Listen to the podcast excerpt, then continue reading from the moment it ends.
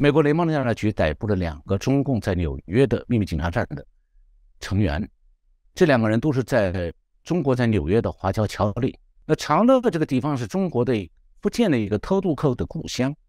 那福建偷渡到纽约的人数量非常大，但是啊，这些人并不是对中共不满，而是利用美国的政治避难制度来骗取美国的绿卡。那么一旦他们的政治避难申请被批准，下一步他们就会去美国纽约的中国领事馆去买护照。教室就碰到一个三十多岁的一个青年的华人，大陆人，小平头，很精干。那我就随口就问了一句：“我说你是哪里的？”你们大家猜他回答是什么？他回答很干脆，四个字：总参二部。那我听了以后大吃一惊。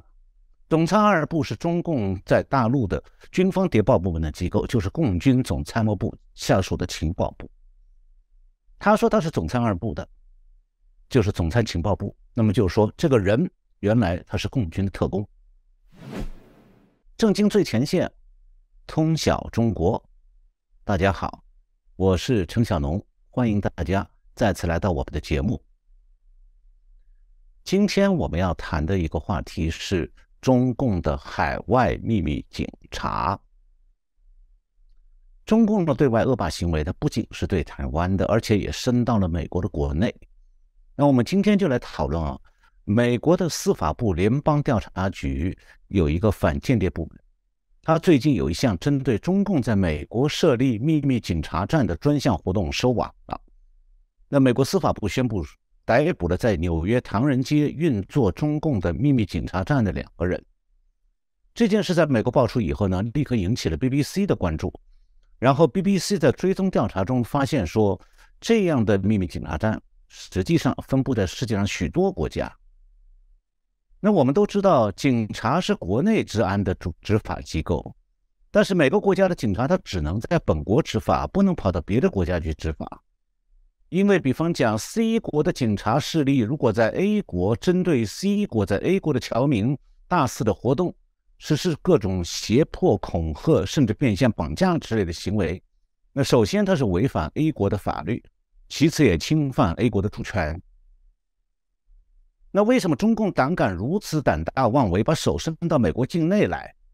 那他又是如何操作的？这样做有多久了？今天呢，我就来深入的分析一下。那我先向观众朋友们介绍一下，美国联邦调查局所说的中共的海外秘密警察站是个什么含义。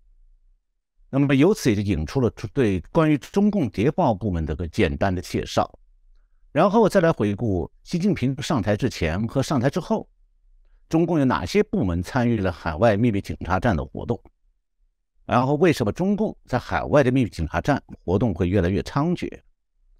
那第三部分呢，我会来介剖析一下美国联邦调查局最近抓获的几个案件。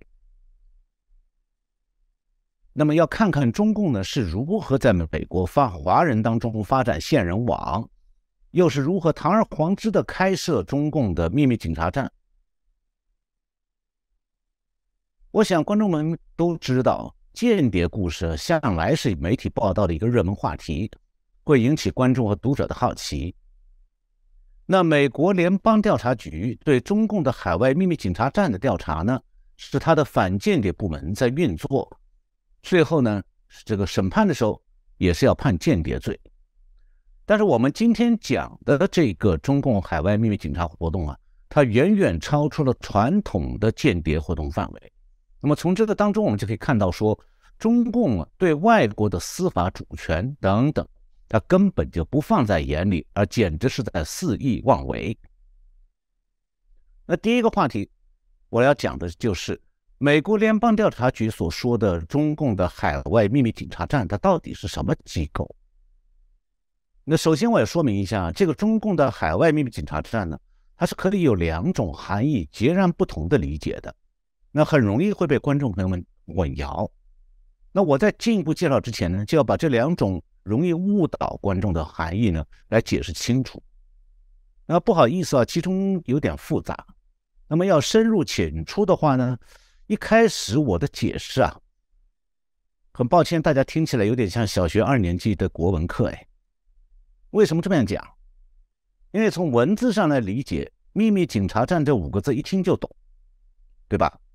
但是啊，你怎么念这五个字，你理解出来的含义就不一样了。那么这五个字有两种念法，而两种念法恰恰就是反映出来中共对外的恶霸活动，已经从传统的对外谍报活动升级到了国外执法活动。那你如果是把这五个字这样来念，就是“秘密警察站”。中间隔开一下的话，“秘密警察”四个字念成一组，“秘密警察站”的“站”念成一个单字。那么这样来理解的话，“秘密警察站”，你的理解字面上意思就是它是秘密警察的一个国外办公机构。那么讲到这里就要来讲秘密警察了。秘密警察是共产党国家特有的部门。那在前苏联大家都知道叫克格勃，那么在东德它叫做 Stasi。在中国叫国家安全部，那这些国家的民众听到这个名字，马上就会害怕，因为这样的部门，它随时在监控民众的言行，他们会秘密抓捕、秘密用刑、秘密监禁，甚至秘密杀害。那中共的国家安全部，它是长期在国外活动的。我们今天在讲说中共的特务在海外横行无忌，其实中共特务在他的统治区更加猖狂。那香港的现状已经告诉我们了，那是一种什么状况？那就是中共国家安全部的特务满街横行啊！民众再也没有过往的个人自由和人身安全了。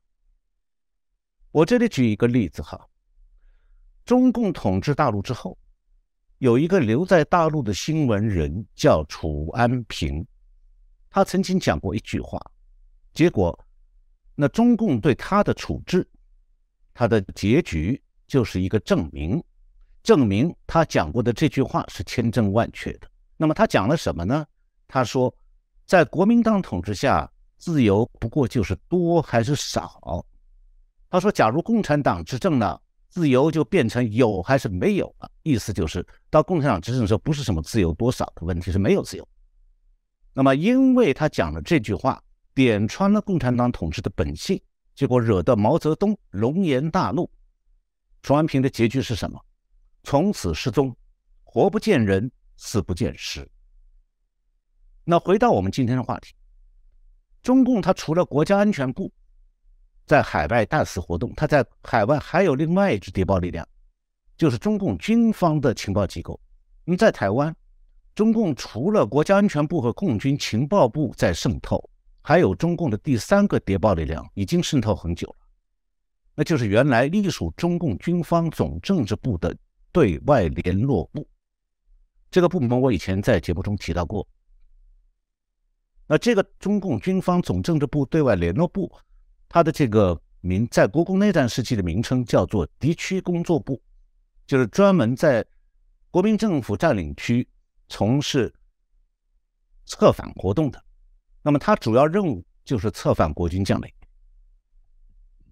在台湾讲到转型正义的时候，大家会提到说：“哦，有一有两个国军的高级将领被老蒋批示枪决了，那就是五十年代初国民党破获的，渗透到国防部的中将参谋次长吴石，还有他的交通员一个女的朱胜之。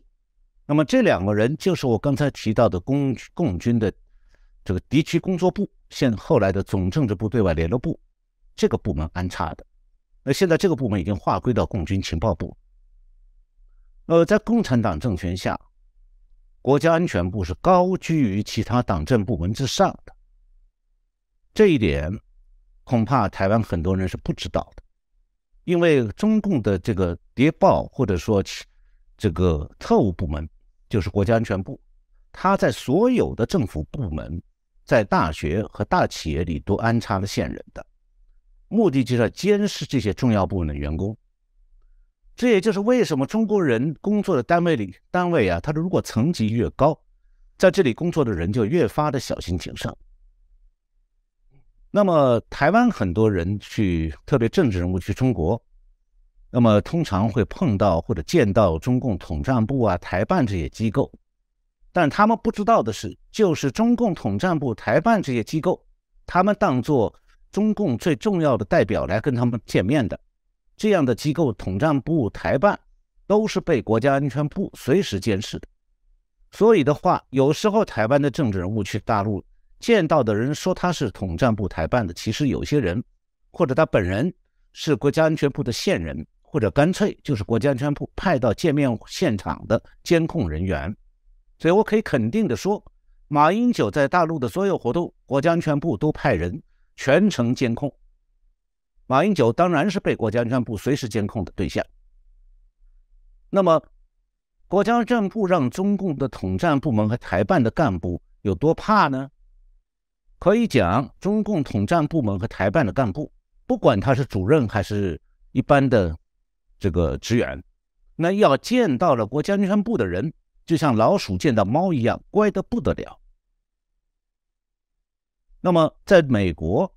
中国传统的谍报力量主要就是国家安全部和共军的情报部。那这两个部门的谍报人员是经过专业训练的，他们主要是搜集各种情报。那么他们的负责人当中呢，有些人是以外交身份在掩护，同时他们有一个特殊的职责，就是监视中共大使馆的大使。所以在中共的所有大使馆、领领事馆当中，领事馆、大使馆里，中共的大使或者总领事不是老大。真正的老大是国家安全部派的使馆里的人，他的身份可能只是文化参赞这一类的下级职务，但是他管到大使和总领事，他的老板他都可以监控而且密报。那么中共国安部的驻外人员当中，还有一些人，他会以中共官媒记者的身份做掩护，比方人民日报、新华社、像上海文汇报驻外记者等等。那像我们在美国长期生活，我们很清楚的知道，只要有一个人递张名片告诉你，哎，我是人民日报驻纽约记者，我马上知道这家伙就是国家安全部，那都是假身份。那么关于中共军方谍报人员的情况，我这里讲一个我自己经过的故经历过的故事。那么这样大家从中可以了解到一点点。呃，一九九零年的夏天，我准备要报考这个普林斯顿大学的博士项目，那么就要先考英文了，就是要考 TOEFL。那么考场是设在普林斯顿高中。那有一个周末，我是到普林斯顿高中一个指定的教室去参加考试。结果在教室里碰到一个三十多岁的一个青年的华人，大陆人，小平头，很精干。那我就随口就问了一句：“我说你是哪里的？”你们大家猜他回答是什么？他回答很干脆，四个字：“总参二部。”那我听了以后大吃一惊。总参二部是中共在大陆的军方谍报部门的机构，就是共军总参谋部下属的情报部。他说他是总参二部的，就是总参情报部。那么就是说，这个人原来他是共军的特工。那我真正吃惊的是两点：第一点啊，他居然这个中共的共军的特工，他完全不掩盖自己的谍报人员身份，那毫不在乎的就把身份亮出来。那第二点呢，就是。他是在准备要考进美国大学去念书，为他下一步的谍报活动打基础。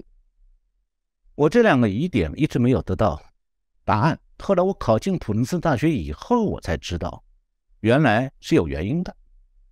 那就是普林斯顿大学的国际关系学院曾经在八十年代邀请中国来的访问学者，其中有一个人叫做陈之牙，那他是共军大将陈赓的儿子。曾经担任过中国驻美国大使馆武官处的参谋，他就是隶属于总参二部这个军方的谍报机构。那这个陈之牙后来在共军里头，因为从事军事情报部门的谍报工作，升到少将。从这里我们就可以看到，中国军方的一些谍报人员的身份在美国它是公开的。那美国联邦调查局的反间谍部门呢，大体上。也掌握他们的活动状况，但是这些人有的是有外交身份掩护的。那中共传统的谍报人员在国外的活动呢，一般比较低调，他不会直接参与暗杀或者变相绑架这类的活动。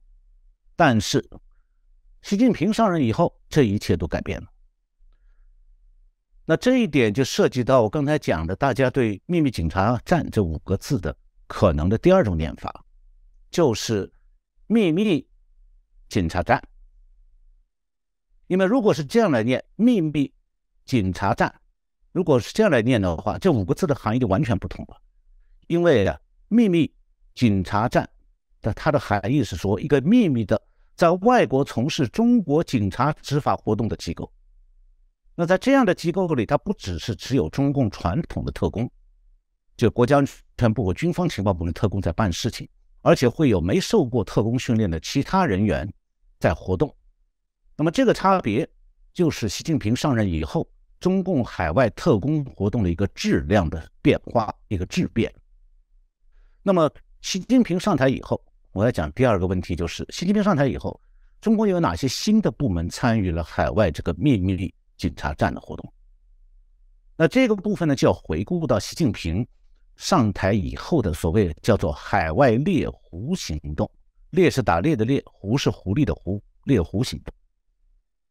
呃，习近平上台之前呢，中共最高层就发生了争夺权力的斗争，而且是一系列斗争。那么习近平就发现啊，无论是军方还是中央办公厅，或者是中央政法委管辖的国家安全部这些要害部门，他没有一个部门是习近平可以完全掌握的。这些部门里前朝留下来盘根错节的官僚掌握了实权。那么这些部门的要都是要害部门，如果习近平掌控不了，不只是说他会被架空，而且还有个人的安全问题。因为像中央办公厅的警卫局就是负责习近平安全。这个局如果习近平抓不住，他的安全是掌握在别人手里的。那么，由于所有刚才讲的中共的各各个要害部门，还有其他的党政部门，几乎大部分官员都涉入巨额的贪腐，所以习近平呢就下手一步一步去整肃贪腐，目的是借这个机会夺权。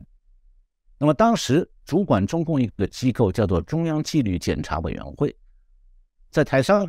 呃，在台湾台上，呃，在台湾的台上到大陆去的话，他们都知道这个词，叫简称是中纪委，就是中央纪律检查委员会。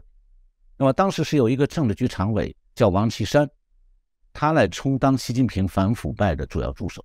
那结果习近平上台的两年内，搅得中国官场鸡飞狗跳，官员们人人自危，纷纷出逃。那么中共的外汇储备就从二零一四年春天的四万亿美金到。到二零一六年底就变成三万亿，少掉了一万亿，被贪官们转移到海外去了。那这些贪官呢，是拿着外国的护照或者绿卡，把大笔的钱呢转到世界上各个地方。他们藏钱的地方，从美国到加勒比海的小国，从香港到瑞士。那然后习近平就发现说，哎，如果不制止这个趋势啊，中共各级官员早晚一天会跑光的，那中共的外汇储备也会被掏空。这样的话，习近平就发起了一个所谓的海外猎狐行动。那么，这个行动的全称又叫做“猎狐二零幺四专项行动”，由中纪委指导。为此呢，中纪委内部成立了一个叫做国际合作局。那中纪委这个国际合作局很奇怪的，因为中纪委是中共的党内纪律检查机构。他追查境外贪官藏身那些国家呢？没有一个国家是共产党执政的呀。那么，共产党的内部纪律检查机构，你怎么去和西方国家的政府和进行国际合作呢？你说你拿一份共产党的公文给外国政府，那民主国家的警方根本不会理睬的，因为你不是政府的执法机构。但中共是不管这一套，那么中纪委就会派出干部到国外来指导如何猎狐。不过呢，并不是中纪委的干部直接去猎狐，他只是指导。那么中纪委的干部派出去的时候，同时公安部各个省市的警察局，就是公在中国叫公安局，他会派出警穿便衣的警察，然后由警察出面去和所在国警方寻求合作。因为只有警中国的警察出面，西方国家的警察才能和他们合作。所以猎狐行动呢，就这样。把中纪委的干部和中国各地的警察派到国外去了。他们追查一个逃犯，通常要在所在国停留很长时间，因为他首先需要时间去找到逃犯，然后再去和逃犯接触。那么，中共为什么不通过国际刑警组织来做这件事？发布红色通缉令，就是全球通缉，由国际刑警组织来发通缉令。为什么不能做？原因是说，猎狐行动要打击的人呢？都是中纪委根据他接获的内部举报来办案的，也就是说，有的是某某人听说某某谁谁谁贪污了多少钱，但是没有证据，或者是说呢，有一点证据，但是公安局掌握的这个立能够立案的证据是不充分的。然后呢，这个案子经经常是缺席审判，因为人跑掉了。中共呢，不管你人这个抓住了还是跑掉了，他都一律审判判案，判死刑的也好，无期徒刑也好，人在国外他也照判不误。那么这样的话呢，中共的公安部拿着这种案卷，就缺席审判的案卷，如果去找这个外国际刑警组织，他没办法发布国际通缉令，因为国际刑警组织不认同这样的这个案卷。何况呢？这个中共的猎狐行动要打击的十几万人、几十万人，这个网张的非常大，他不可能说服国际刑警组织在没有司法案卷的情况下就通缉这么多人。那么有人会问呢？中共的各级地方政府为什么会那么积极的到中国境外去猎狐？答案非常简单，有甜头哦。那抓回逃犯，他不但是可以向上面邀功。而且是可以设法把这，如果他能够设法把外逃贪官的钱财转回中国，那么参与猎狐的中共干部会从中拿到分成作为奖励。那中共的猎狐行动一般采用四种手段：一个是拿着对贪官缺席审判的公文，请所在国呢允许把贪官引渡回中国；那第二种是，如果贪官在所在国没有合法的居留权，中共会请求所在国把逃犯。强制遣返中国，或者是遣送到和愿意和中共配合抓人的第三国。第三种方法是在贪官的所在国请求当地司法机关用中共提供的材料起诉贪官。第四个就是用各种心理战恐和威胁，哎，他的国他的国内亲友等等手法，胁迫贪官顺从回国。那么这四种手段当中，第一种是为主的。那么在这个猎狐过程当中。中共的在当地大使馆也会对当地政府施加影响。那猎狐行动呢？从二零一四年七月开始的，这个持续了几年，然后猎狐行动就被纳入一个叫做“天网”的更加广泛的国际行动。中纪委拍了一部片子，叫做《红色通缉：反腐败国际追逃追赃纪实》。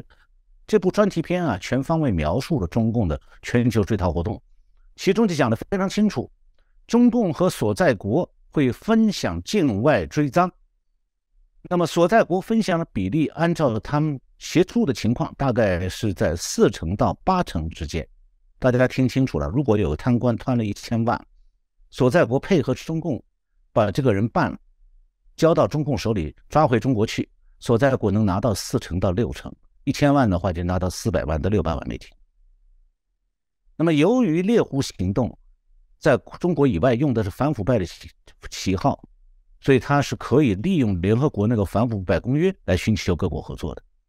那么从猎狐行动开始，中共的海外谍报网络和中纪委公安部在海外的合作就越来越密切。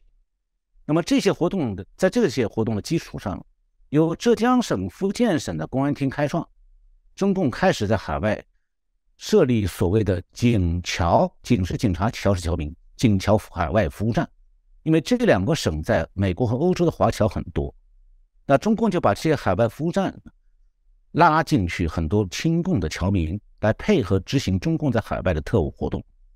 那中共的国家安全部呢，就把警察侨民这个海外服务站呢，主要用来对付反对中共的海外的中国异议人士。这个就是西方国家讲的中共海外的秘密警察站的来历。设在西班牙的国际人权组织叫做有一个叫做 Safeguard Defenders，保护卫士。这个组织呢，专门研究了中共海外秘密警察站的全球状况。在然后，这个组织去年九月十二号发布了一份调查报告，叫做《海外幺幺零不受控的中国犯跨国犯罪打击》。幺幺零是中国报警的电话号码，英文标题是 One One Zero。Overseas, Chinese transnational policing gone wild。那根据这份报告披露，但是中国浙江省和福建省的公安部门就在三十个国家设立了五十四个海外警务服务中心。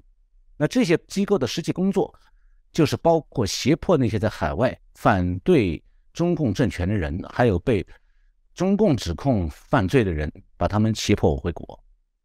那么，在西班牙、塞尔维亚、莫桑比克，中国的海外警署都有参与劝告疑犯回中回回到中国去的这个活动。呃，去年刚才讲这个保保护卫士这个非营利组织呢，又发了一个像报告，提到说有十四个国家的政府已经在调查在他们当地的中国的海外警察站。那这十四国家包括。欧洲的奥地利、捷克、德国、爱尔兰、意大利、葡萄牙、西班牙、瑞典、荷兰、英国，还有加拿大、智利、尼日利亚和美国，那就可以看到中共的这个海外秘密警察站是何等的活跃和猖狂。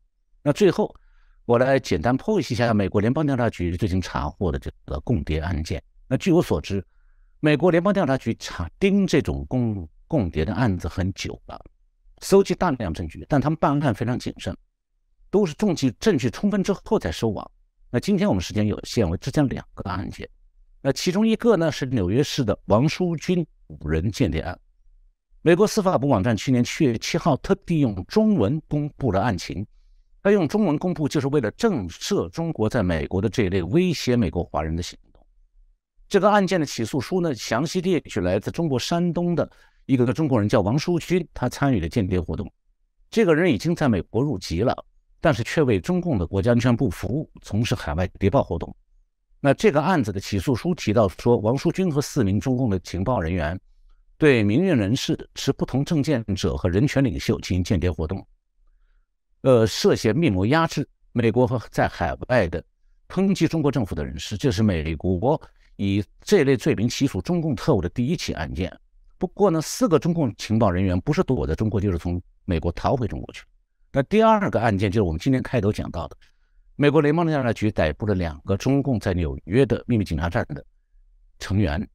这两个人都是在中国在纽约的华侨侨领，一个叫卢建旺，另外一个叫陈金平。这两个人先后在纽约的长乐工会设立了福州警桥事务部海外联络站，也就是美国政府所说的中共的秘密警察站。后来又转移到纽约中国城的福建同乡会做同样的活动。那么长乐工会呢，是中国福建省福州市东郊的长乐区的移民，在美国的移民都组织的华侨侨社。那长乐的这个地方是中国的福建的一个偷渡客的故乡。从一九八零年到二零零五年，这个地方有二十多万人偷渡到美国。那上次在节目中我们谈到中国的偷渡客，那这次又涉及到这个部分了。那福建偷渡到纽约的人数量非常大，但是啊，这些人并不是对中共不满，而是利用美国的政治避难制度来骗取美国的绿卡。他们进入美国时是没有中国护照，或者自己把中国护照撕掉了，当然他也没有美国的签证。然后呢，在美国他们通过不良律师伪造受中共政治迫害的证明，然后申请政治避难。那按照美国的政治避难法规呢？避难者是因为恐惧遭到中共的政治迫害，所以不能回中国。但是这些偷渡客根本就没受过政治迫害，所以他们对中共不但没有恐惧，反而热衷于和中共官员打交道。那么一旦他们的政治避难申请被批准，下一步他们就会去美国纽约的中国领事馆去买护照。那中国领事馆是知道这些人本来不是合法出境的，甚至根本他们就没有中国护照，但是仍然按照护照仪式给他们补发新护照。那为什么中国领事馆会和纽约会积极的为他们补发护照？因为这是中国领事馆赚钱的门道，又是另外一套生意。就中国的领事馆会按照远远超出正常补办护照的费用高价收费，卖给这些偷渡客中国护照。那么这些钱就成了中国领事馆的外快，用来给外交官的亲属发津贴。那然后呢，偷渡客有了中国护照和美国绿卡，就回中国去办理亲属移民。把老婆小孩办到美国来，那中共的公安局是知道这些偷渡客的护照是不合法的，但是公安部是管不到外交部所属的驻外领事馆，也没办法处理。那谁是中国领事馆和福建偷渡客之间的联络人呢？那就是福建华侨会馆里的中共赏识那些侨领，像这次被捕的卢建旺和陈金平就是这样的人，他们为偷渡客到中国领事馆办事的牵线，那中共呢为他们在。美国做中美之间的贸易呢，提供便利。那么这样的话，乔岭为了得到中共的赏识，自然也要报效中共。这就是他们为什么在纽约设立，按中共国防国家安全部官员的指导来设立福州警桥事务海外联络站。这个案件之所以花很多时间来办，美国联邦调查局是要查出来说，这个中共的秘密警察站在纽约，他是在如何设法监控、监视在美国的批评中共的人士。那么他们的活动是包括像电话骚扰啊，这个还有就是由中共国家安全部特务寻找他们要骚扰的美籍华人电话号码，然后呢，这个秘密警察站就安排华侨去做电话骚扰，还有就破坏这个骚扰对象的社交媒体账号等等。另外呢，秘密警察站还会安排人去实施网络攻击，破坏反共的网站。再就是秘密警察站还会影响有选票的华人侨民，把票去投给亲中共的美国各级议员。那纽约的这个秘密警察站，它同时也执行针对台湾的任务。像今年蔡英文总统过境纽约的时候，就是这个纽约的这样的秘密警察站，带领着中国侨民参加中共动员的抗议活动。再有就是去年四月。台湾在巴黎的华语学习中心的网站还有脸书账号遭到了骇客攻击。那法国警察调查的结果是，攻击巴这个台湾的这个华语文学这个华华语这个学习中心它的网站的，就是中共的海外秘密警察站。那这样的秘密警察站，它不仅设在中美国，也设在许多国家。那中美国的官员在另外一份。诉状当中提到说，中共有一个叫做“九幺二”特别项目工作组，它的任务就是针对身在世界各国的中国意见人士，包括在美国的。那美国司法部已经查明了其中三十四个人的姓名，现在把这些居住在中国或者亚洲其他地方的人列为被告。那从我们今天介绍的中共海外秘密警察站活动，可以让我们懂得，中共它就是一个无法无天、完全破坏国际法规、破坏他国法律。为了控制外国政府和颠覆国际秩序而不择手段的一个政权，那面对这样一个政权，你是要看紧自己的门窗，做好自己的保全，还是像白痴一样的空谈说我们要通过对话来和解？其实，中共作为一个恶霸流氓政权，他只看实力，他根本没有任何善意。你越是对他下跪，他越凶恶。那这个世界上唯一让中共忌惮的就是美国。那中共。之所以这个忌惮美国，是因为美国实力比中国大。尽管如此，美国总统拜登一再请求与中共对话，过去这两年来，中共就是不理不睬。那如果连美国都没办法通过这个最高层和中共来建立正常的对话制度，来设立拜登所讲的这个双方关系之间的所谓的 guardrail，就是护栏。那美国都做不到的事情，那台湾还有人大言不惭的说：“哎，他和中共对话就可以让中共做出让步，这岂不是天大的笑话？”台湾这一类的大话欺人的人士，究竟他有什么本事，让他这个他的力这个手段和力量比美国总统还大？啊，拜登做不到的，他可以做到，还是说他个人的实力可以富可敌中国？让中共怕他的个人实力，我相信啊，台湾的民众是可以做自己的判断。我们今天为大家介绍的就是中共的海外霸权。谢谢大家收看我们这个节目，希望大家会喜欢我们的节目，也希望为我们多提出改善的意见。欢迎大家来订阅、转传、收看我们节目。我们下次再见。中小中国的粉丝们，大家好！